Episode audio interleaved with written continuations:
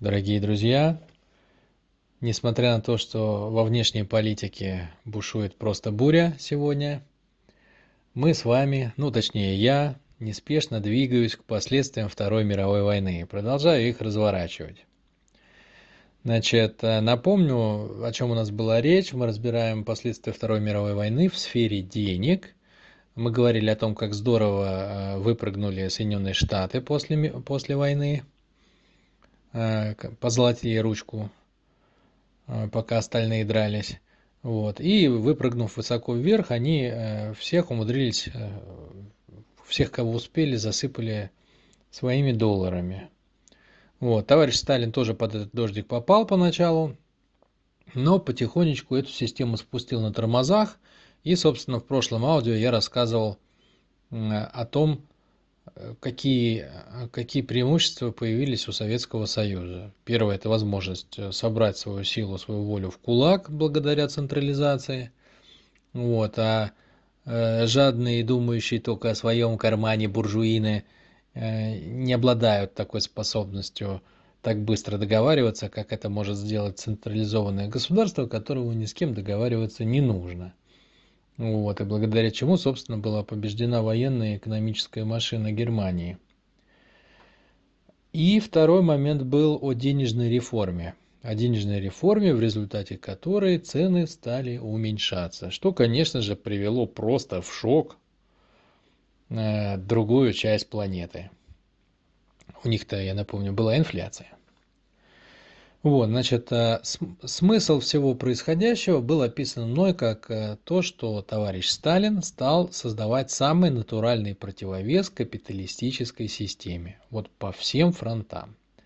И, соответственно, первый описанный фронт – это были деньги. Значит, э, продолжу эту тему.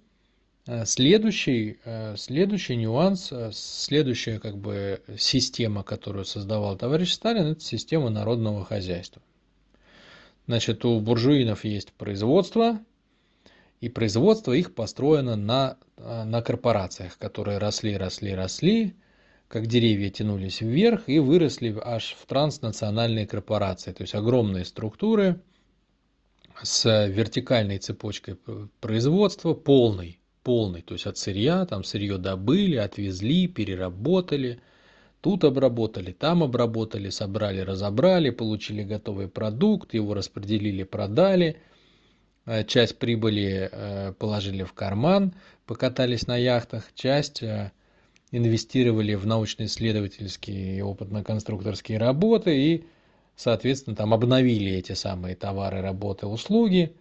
И вот так по новой. То есть полный цикл. Полный цикл снизу вверх. Вот каждая корпорация. Короче, попилили рынок по сегментам, и каждая корпорация сверху донизу, по сути дела, вот такую цепочку обеспечивает. Вот так было устроено это э, на Западе. На Западе. А что же было в СССР? А на самом деле то же самое. То же самое, только общество было не, не частное выше общего, а общее выше частного. Поэтому вместо корпорации в СССР были министерства, а все остальное было точно так же. То есть это точно так же были огромные вертикальной структуры, точно так же снизу вверх, от добычи сырья до научно-исследовательских э, опытно-конструкторских работ. Вот. Э, полный цикл. Полный цикл, и корпорации и министерства работали на внутреннем рынке, и на внешнем. То есть это были огромные вертикальные структуры. И оба государства, ну так если чисто технически смотреть, так это вообще похожие системы. Что одна, что вторая. Но, конечно, начинка разная начинка разная, потому что э, общее выше частного, да, то есть система в СССР, это прежде всего централизация, да, то есть всем управляет единый центр. Он всех собирает в кучу и всем раздает. Кому пендали, кому подарки. Вот, соответственно, э, тут были свои плюсы и были свои минусы. То есть э, ну, из основных плюсов э, системы, которая была в Советском Союзе, общей выше частного, то есть государство э, для народа, для народа, соответственно, так как все, все было построено на, на воле центрального аппарата, то не нужно было каким-либо образом вовлекать людей в распределение благ. Да? То есть там, где капиталисту надо дать рекламу, в СССР никакая реклама не требовалась. Достаточно просто сказать 20 вагонов налево, 20 вагонов направо. Вот, собственно, и все. Поэтому издержки производства в советской экономике были существенно ниже, совершенно не требуются никакие рекламные расходы, не требуется исследование рынка. Да вообще вот это вот все не требуется. На что у капиталиста уходит там 20% бюджета, 30%, а если рынок высококонкурентный, то и 50% бюджета может уходить, а сегодня в инфобизнесе может уходить и 70%. Вот. Таким образом, а, все потребности собираются, по ним, а, так сказать, по справедливости происходит распределение произведенных товаров, работ, услуг. Нет никакого перепроизводства и не было в СССР – цены падали, не было никаких посредников, там, продавцов, перепродавцов, спекулянтов. Ну, в плане вот именно спекулянтов на, на ценах, я имею в виду, так, таких рыночных спекулянтов, которые как, э, э, как тараканы везде бегают. Вот на каждом рынке есть обязательно, на каждой бирже западной. Вот, вот этого всего не было. Вот этого всего не было. А, но не было еще и много чего другого. То есть, естественно, каждая система болела, у нее были свои там прыщи, свои болячки, свои хронические какие-то заболевания. И у советской системы в числе таких хронических заболеваний было что? Все было некрасивое, некрасивое, никто не старался ни для кого. Частной инициативы это нет, да, собственности на средства производства нет. Соответственно, никакого интереса там что-то улучшать, сделать э, что-то покрасившее, поинтереснее, поприятнее. Вот этого, конечно, ничего не было.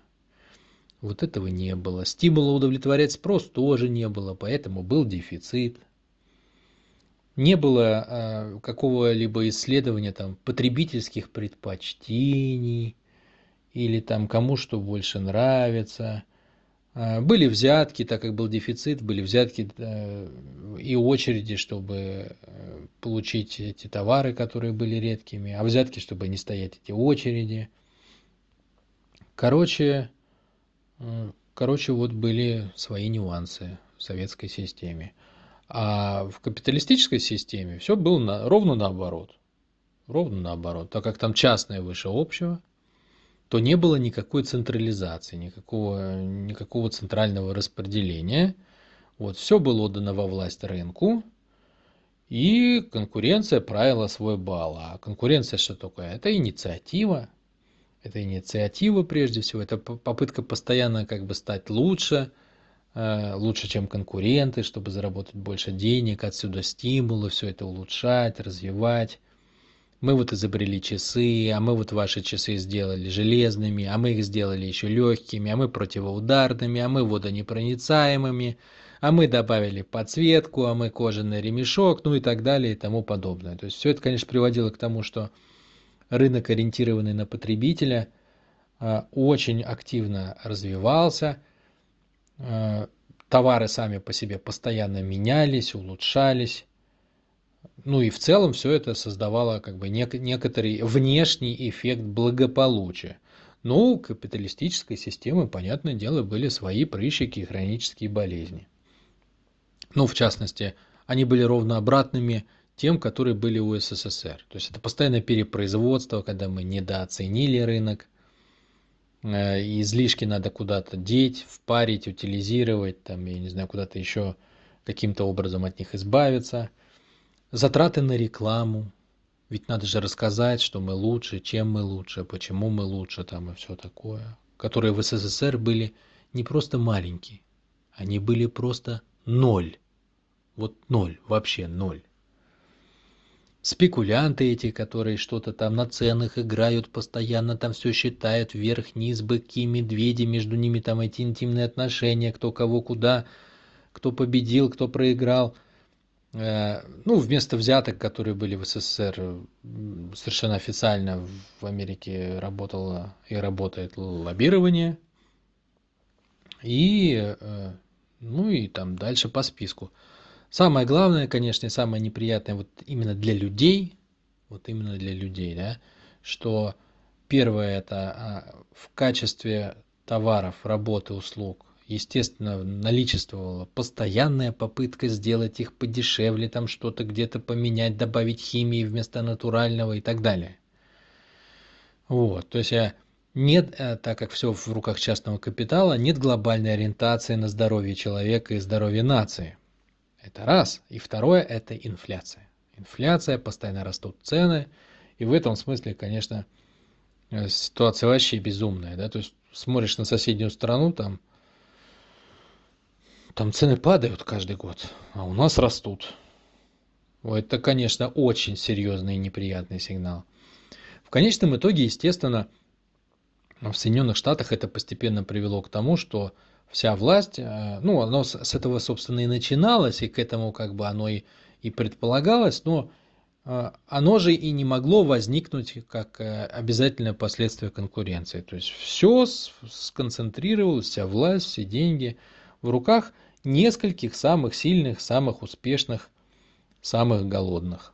Ну, по сути дела, как бы как изначально это планировалось и реализовывалось, Америка была и есть государством, которое, по сути дела, принадлежит паре человек.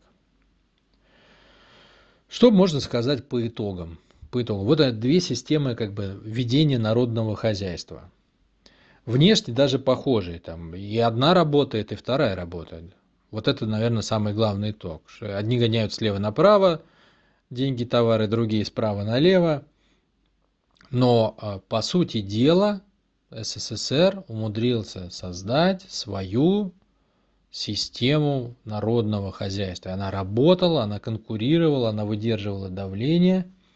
Да, она была ориентирована на общее, и она, ну, в этом смысле это даже ее большой плюс. Она была ориентирована на э, человека в целом, но, к сожалению, не на человека в частности, что многих рас, расстраивало.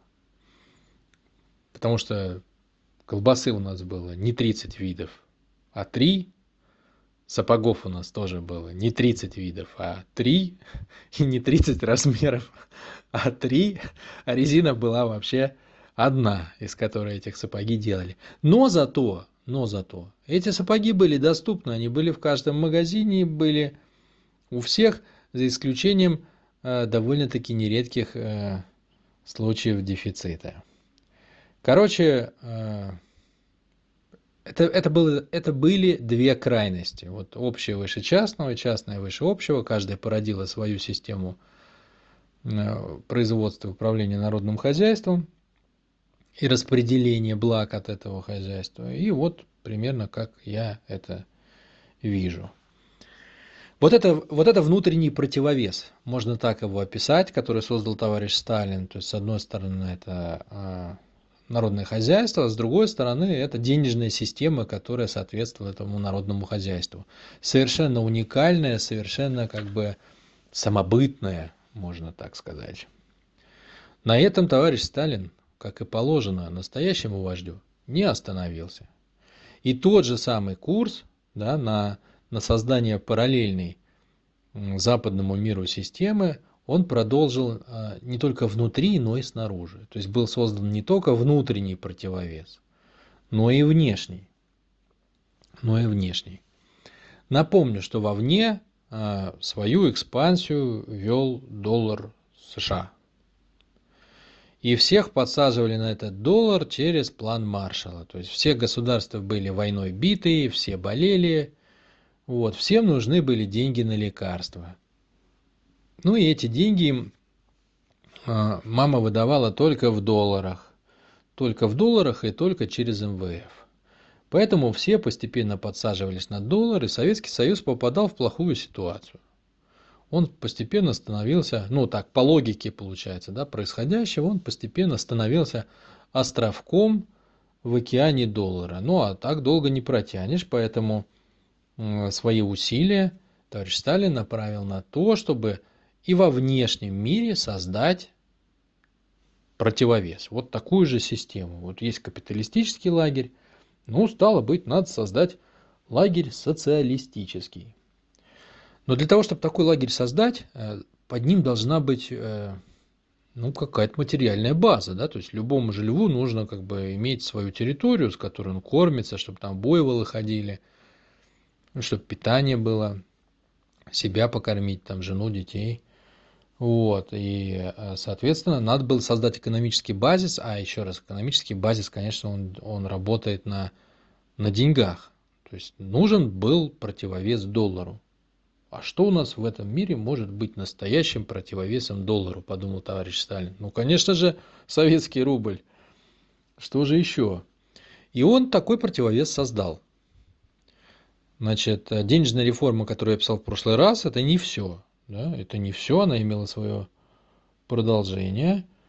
А, в 1000, по-моему, 950 году, но я в этом не уверен, Короче, вот точно где-то после войны и еще при жизни товарища Сталина.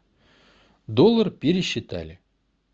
Напомню, там же изначально-то все, все курсы были привязаны, рубль тоже был привязан. Он был привязан еще и до войны.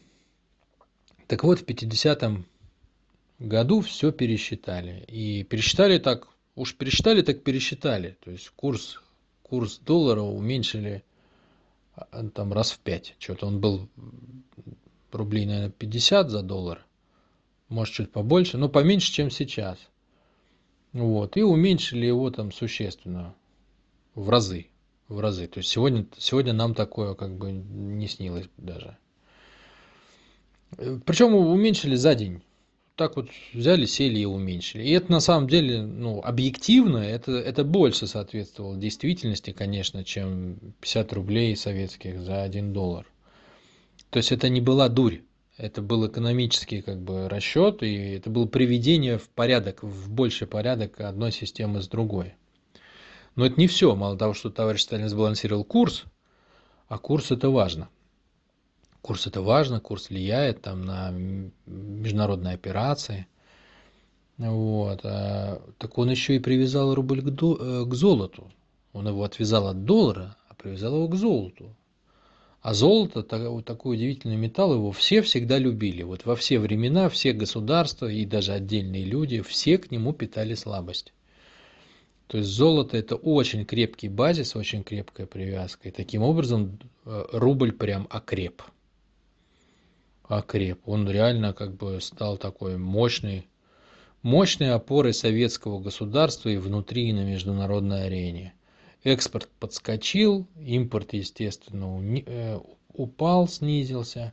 Валюта наша стала интересной для других государств на международном, ну, по крайней мере, в социалистическом лагере, да, на международной арене. Вот, собственно, и, и появилась вот эта самая база, третий противовес, да, денежный противовес внутри, а, производственный противовес внутри и внешний противовес снаружи, то есть основа для, экономическая основа для будущего социалистического лагеря, а, который товарищ Сталин стал создавать опять-таки очень активно. Значит, напомню, что была создана Организация Объединенных Наций, на которую все возлагали такие надежды, что она прогарантирует границы она вот будет э, гарантом того, что никто ни на кого не, не нападет, не обидит, дурного слова не скажет, кривой взгляд не бросит там, ну и какими-то другими там, короче, никто никого не поранит никак, да. А, но, тем не менее, наблюдая вот эти все как бы танцы, танцы, кульбиты там и сальто товарища Сталина, э, издалека в бинокль, буржуины поняли, что происходит там явно что-то как бы не то, что планировалось при создании советского государства нашими западными партнерами. Вот. И они решили так на всякий случай создать такую организацию военного характера, военного характера, которую назвали НАТО. НАТО, Североатлантический, известный нам и по сей день альянс. Вот. И это, конечно, выглядело несколько угрожающе. Поэтому товарищ Сталин сделал первый робкий шаг, ну не, ну не такой уж робкий на самом деле, он создал Совет экономической взаимопомощи. Такое большое, большое такое объединение там, государств, туда и Китай вошли, по-моему, и Монголия, там вообще чуть ли не полпланеты он туда собрал. Уже ответил, так ответил. Но он сделал не военное государство, он сделал точнее структуру, он сделал больше такую структуру с экономическим уклоном. Вот. Ну, типа, как бы показал, что мы вот тоже можем объединяться, за руки взяться и дружить. Но когда, но когда Федеративная Республика Германии вошла в НАТО, вот тут э, товарищ Сталин не стерпел, и на это он ответил уже созданием а, социали... Э, социалистической военной организации, которую назвали Организация Варшавского договора. Вот, то есть произошел такой обмен, а, обмен, можно так сказать, ударами, но э, по факту, опять-таки, и во внешней политике тоже был создан противовес. Вот она как бы холодная, волна, э, холодная война во всем ее великолепии, на всех, на всех уровнях и на всех фронтах она развернулась. Ну, по итогу противовес, можно так сказать, был создан, заложен мощный фундамент, настолько мощный, что даже когда после смерти товарища Сталина его стали разваливать, на это ушло очень много лет, и противовес этот работал долго и хорошо, и неплохо, несмотря даже на все усилия развалить его изнутри и снаружи. Все шло настолько как бы мощными э, шагами и в настолько правильную сторону, что в принципе к 70-м годам в СССР планировали, еще товарищ Сталин планировал, отказаться от денег. Ну, в плане вообще. То есть, ну а зачем они нужны действительно? В настоящем социальном государстве. То есть мир разделился, часть была под Соединенными Штатами, часть была под Союзом. Никто там не рыпался. И, и никого, в принципе, больше-то на планете так по-серьезки и, и, и не было. Ну, не то, что кроме США никого не было, так скажем, между капитализмом и, и Союзом капитализм там много, многокомпонентная структура. В 50-х годах, например, э, рыпнулся Иран, там решил вдруг ни с того ни с сего национализировать нефть, вот так вот все было, было как бы в частном в частных руках, а тут решили национализировать. Ну, его быстро привели в чувство, ЦРУ там сверла кого надо, кого надо посадила вместо кого сверла. Ну, в общем, все наладилось быстро. Потом после этого уже с другой стороны там кто-то заболел там в Будапеште. Ну, туда приехали советские танки, тоже как бы всем все объяснили, э, навели порядок. Ну, короче, по сути дела мир стал э, двуполярным. Сталкивались эти системы только на периферии, там во всяких Вьетнамах, вот, и что, естественно, подгружало их экономические системы. То есть это становилось, естественно, все более и более затратным удерживать вот такие вот две огромные э, противоположные по своему смыслу структуры. Вот, собственно, так, так бы и жили, так бы и развивались. Но был еще один нюанс, о котором я не могу не сказать, собственно, на котором-то товарищ Сталин и споткнулся. Значит, э, главным врагом, с моей точки зрения, э, в, во время правления товарища Сталина, ну, естественно, у него главный враг э, с точки зрения Великой Отечественной войны это был, была Германия. Вот. А если, если назвать, наверное, следующего главного врага, который был после нее, это, как ни странно, с моей точки зрения, была партия. Партия. И здесь на самом деле товарищ Сталин вел э, ничуть не меньшую для него, наверное, по усилиям войну, чем он вел с внешним врагом э, силами всей страны. Это совершенно разные войны. Одна как бы на полях боев и там гибнут миллионы людей, а одна, а одна такая вот э, внутрипартийная. И здесь товарищ Сталин хотел создать э, последний противовес. То есть вся вот эта система, созданная красивая, с моей точки зрения, большая, масштабная и работоспособная, она не могла работать в тех условиях, что партия, по сути дела, в Советском Союзе присвоила себе всю власть. Там на флаге-то написано «вся власть советом», а по факту везде рулит партия. То есть, ну, мы имели некоторую такую систему двоевластия. И товарищ Сталин прекрасно понимал, что при всей чудесной красной упаковке, когда вся власть концентрируется у, у партии, то ну, мы, по сути дела, идем к тому же, к тому же классу э, угнетателей, только называет он себя Советским Союзом. Вот и все. Вот, то есть партия, партия как бы э, упивалась властью, ни с кем ее не хотела делить, никому ее не хотела отдавать, контролировала каждый процесс и, э, ну и вообще как бы можно так сказать, что союз во многом создавался при сильном, мощном влиянии Запада, прежде всего Великобритании, во вторую очередь, наверное, Соединенных Штатов – и э, их интересы, как я уже упоминал, представлял товарищ Троцкий.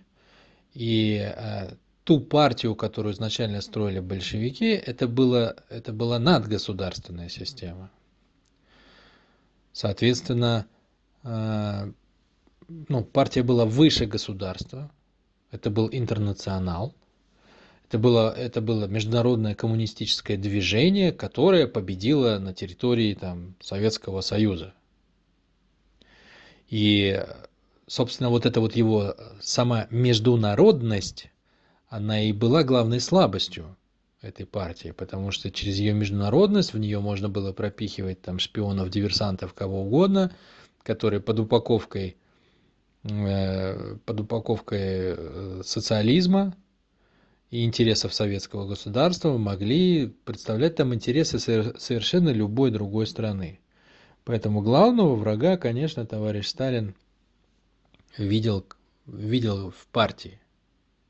И, собственно, с этим, вот, с этим трендом, не только в лице Троцкого, а в лице всего партийного аппарата, э, он и боролся. Он и боролся. Значит, начал он бороться с этим еще на самом деле даже до войны. Вообще в планах было победить вот эту всю штуку еще до войны, чтобы она во время войны не, не мешала и не оттягивала на себя э, такой важный и ценный ресурс. Как это делалось? Здесь, наверное, самым важным шагом можно обозначить Сталинскую конституцию известная сталинская конституция 1936 года. Это прям гимн, гимн социализму, как он есть с моей точки зрения. В 1936 году был съезд, на котором товарищ Сталин произнес речь о демократии, о том, что буржуины-то на самом деле внешне показывают там эти всеобщие выборы, а по факту-то все, все куплено, все продано, и никакой демократии там и не пахнет. Вот. И, соответственно, товарищ Сталин родил новую конституцию, часть из которой, как я понимаю, он написал вообще буквально вот лично, сам вот сидел, как бы на бумажке писал а, самые важные статьи. Вот. И суть ее сводилась э, ну, формально, формально к становлению настоящей демократии. То есть там провозглашались э, выборы, огромное количество Э, социальных групп, которым раньше было запрещено голосовать, им теперь разрешалось голосовать. Всякие там священники, промышленники, ну, подавляемые ранее социальные группы.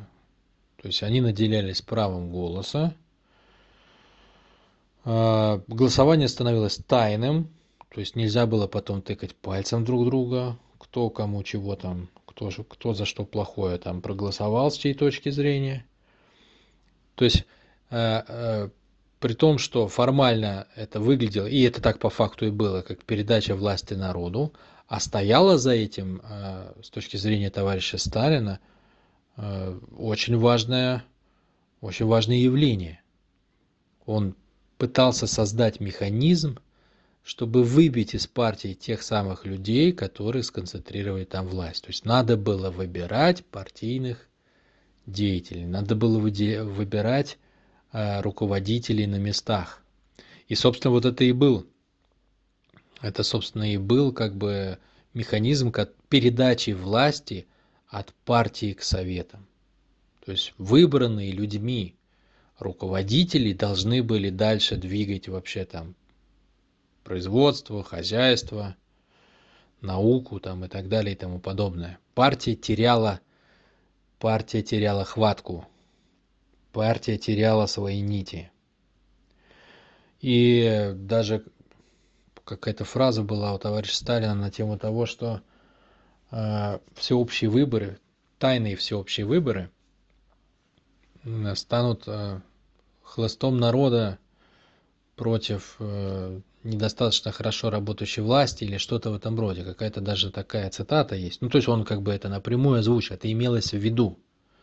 И это прописано в Конституции. И в этой Конституции впервые вообще в истории человечества появились вот э, э, положения настоящего социального государства.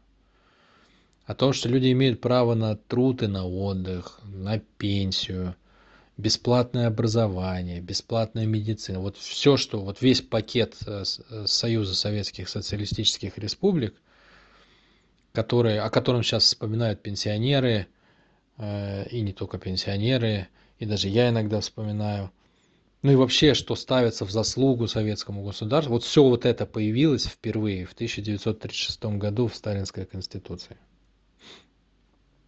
Это было провозглашение победы ценностей социального государства в пику, в контрарность государству капиталистическому, которое все вот это делало только чтобы его рабочие не смотрели на Советский Союз и не бастовали.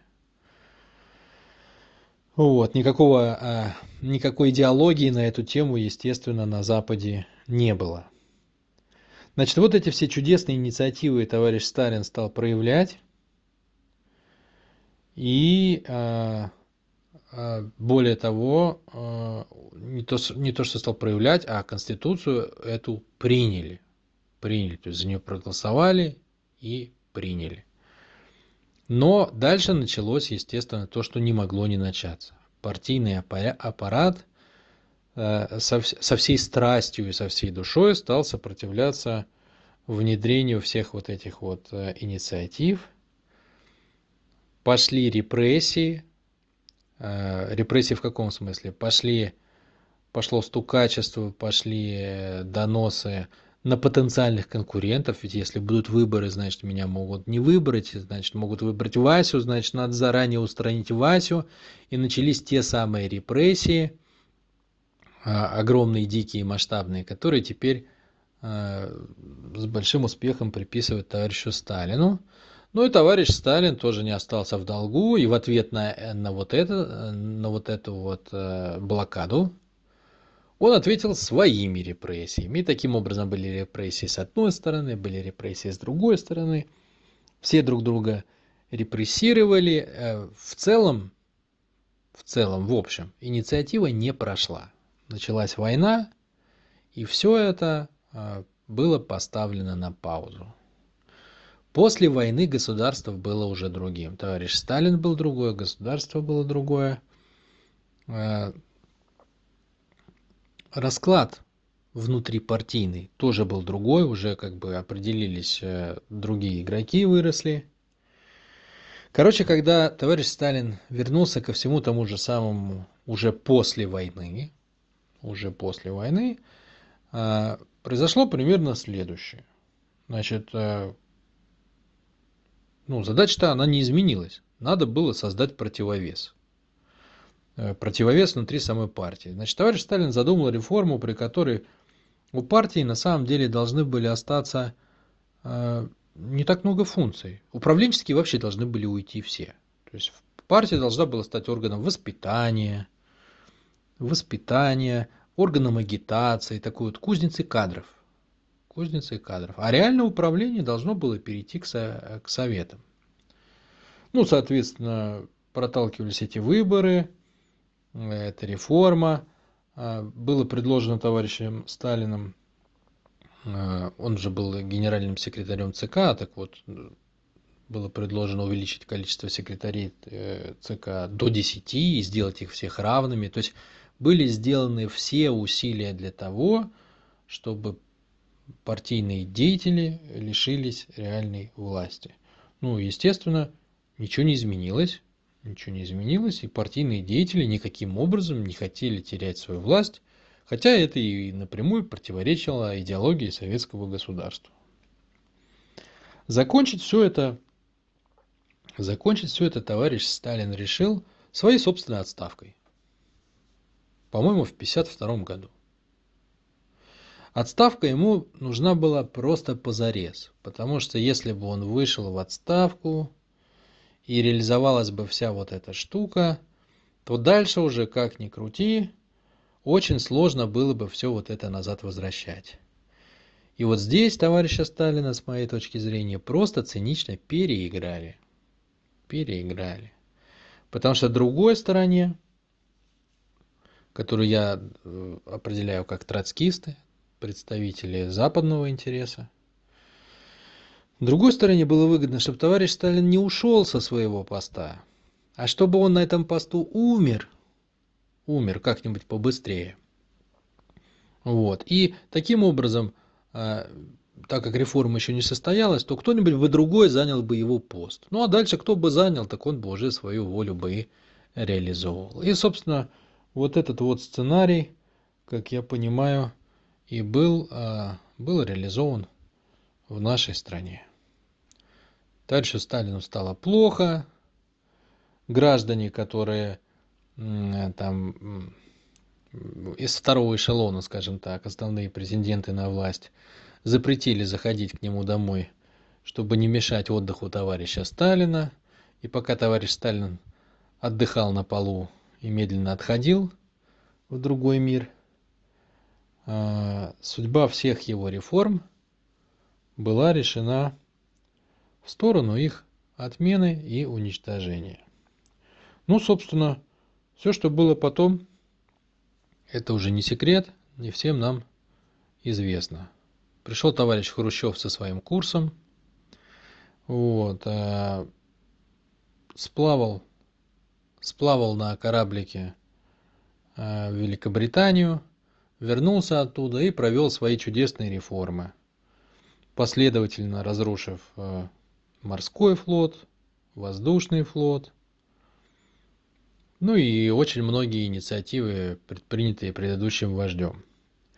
Короче, короче, короче, цены выросли, цены выросли, престиж, э, ну, рубль, естественно, упал, там чуть ли не в 10 раз, престиж Советского Союза на международной арене, да и внутри тоже он упал, и вообще всех этих э, ценностей.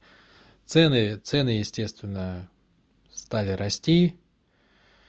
Ну а самое главное, что сделал э, товарищ Хрущев, ему же надо было как-то изо всех, изо всех сил он старался найти какой-то способ обнулить, обнулить, дискредитировать все предыдущие, все предыдущие заслуги и Союза, и Сталина.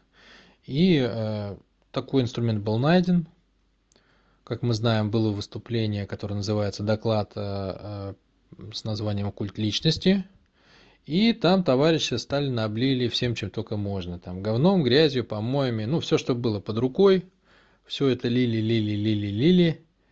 Э, и тем самым было сделано самое главное самое главное. То есть то, то светлое, то хорошее, то сильное, то серьезное, что было сделано Сталином, было обесценено через, само, через саму личность Сталина. Все репрессии, которые происходили, ну они там были со всех сторон, как я писал, они все были повешены на него. А, и тем самым советский народ получил а, глубокое разочарование в собственном прошлом, а Запад получил невероятно мощный рычаг для того, чтобы тыкать теперь в эту фигуру, говорить, что это диктатор, это плохой человек, показывать своим, а, своему населению, своим рабочим, что в СССР все плохо, все не так, как описывалось, что все это вранье, все неправильно. Ну и, в общем-то, а, это была такая, это, это была такая мина, которая вот как в средние века, когда города брали, делали подкоп под крепостную стену туда клали мину, кусок крепостной стены взрывали, и туда вот все войска туда вот заливались. Вот такой же подкоп был сделан под крепостную стену Советского Союза, и, как мы знаем, в конечном итоге он сработал. Наверное, про экономику это все. Тут я и так уже много наговорил. А, понятное дело, что еще очень много чего про это можно сказать. Напоминаю, что я рассказываю просто свою точку зрения, как у меня все это сложилось.